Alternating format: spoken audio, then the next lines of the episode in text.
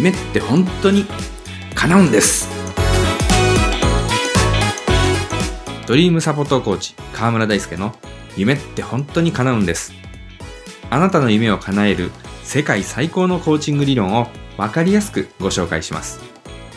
叶えたい夢があるあなた夢を諦めかけているあなたそして私には夢がないというあなたそんなあなたにぴったりの番組です。さて第2回目の今日はマインドの仕組みについてお伝えします。私が夢って本当に叶うんですと言い切るのには明確な理由があります。それはマインドの仕組みを知ったからなのです。マインドという言葉ですがこれは心と捉えてもらってもいいのですが正確に言えば脳と心の両方を指す言葉です。心を生み出すハードウェアとしての脳とその脳が生み出すソフトウェアとしての心。この両方を指してマインドと呼びます。マインドの仕組みということは脳の仕組みと心の仕組みの両方を意味すると考えてください。マインドの仕組みの一つとしてまずお伝えしたいのは私たちは全てのものが見えているわけではないということです。そんなことあるわけない。私の目は正常だ。と思う人もいるでしょう。それが当たり前の反応なのです。私たちは見えていないということすら意識することができないのです。わかりやすい例をご紹介しましょう。人の目には盲点というものがあります。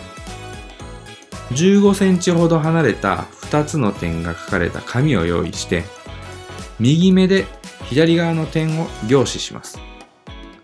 その状態のまま、髪を動かすか頭を動かすかして、目と髪の距離を離したり近づけたりしてみてください。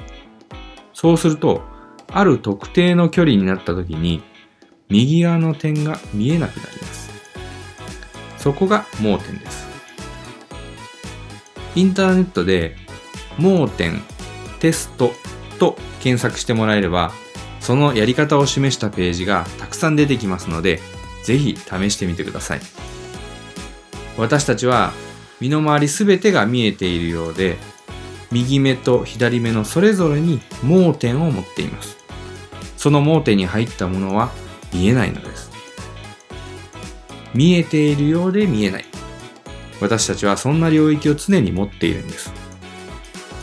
これは目の構造で物理的に存在する盲点ですが、マインドのレベルでもこれと同じようなことが起きているのです。マインドの作用で目に映っているものも見えなくなってしまうことがあるんです。あなたがいつも歩いている道、通勤通学路や散歩コースなどをイメージしてみてください。あなたがその道を通って目的地にたどり着くまでにマンホールがいくつあるでしょうかおそらく数えたことのない人がほとんどでしょう。マンホールなんてあったっけ？と思う人もいるでしょう。その道を歩くとき、あなたの目に入ってくるのは、その道を通る車や道行く人のファッション、道沿いのお店に並ぶ商品かもしれません。しかし、ほぼ確実に、マンホールも視界に入っているはずなんです。次にその道を歩くとき、マンホールを数えてみてください。こんなにあったんだとびっくりするはずです。それを意識するまでは、あなたはマンホールが見えていたはずなのに、認知されていなかったんです。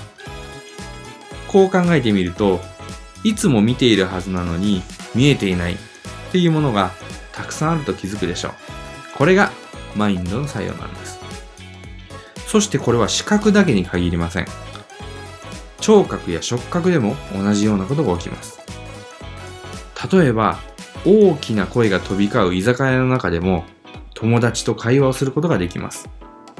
会話に関係のない他の人の声や雑音は耳に入ってきているはずなのにそこにはとらわれないで友達の声に集中することができるんです。またあなたは今時計や指輪、ネックレスなどを身につけていますか？それを聞かれるまでその感触を意識することはなかったと思います。座っている椅子とお尻の感覚や着ている服と肌の擦れ合う感覚。これも意識に上がるっていう人は少ないでしょう。そうやって聞こえているけど聞こえてない。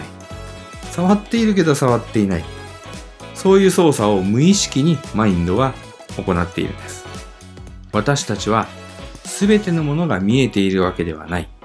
といったことの意味が分かっていただけたでしょうか次回はなぜそんなことが起きるのかということについてもう少し踏み込んでお話ししていきたいと思います。実はこのマインドの仕組みを知ることがあなたの夢を叶えるための重要なステップなのです。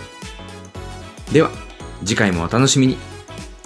あなたの夢叶えてくださいね。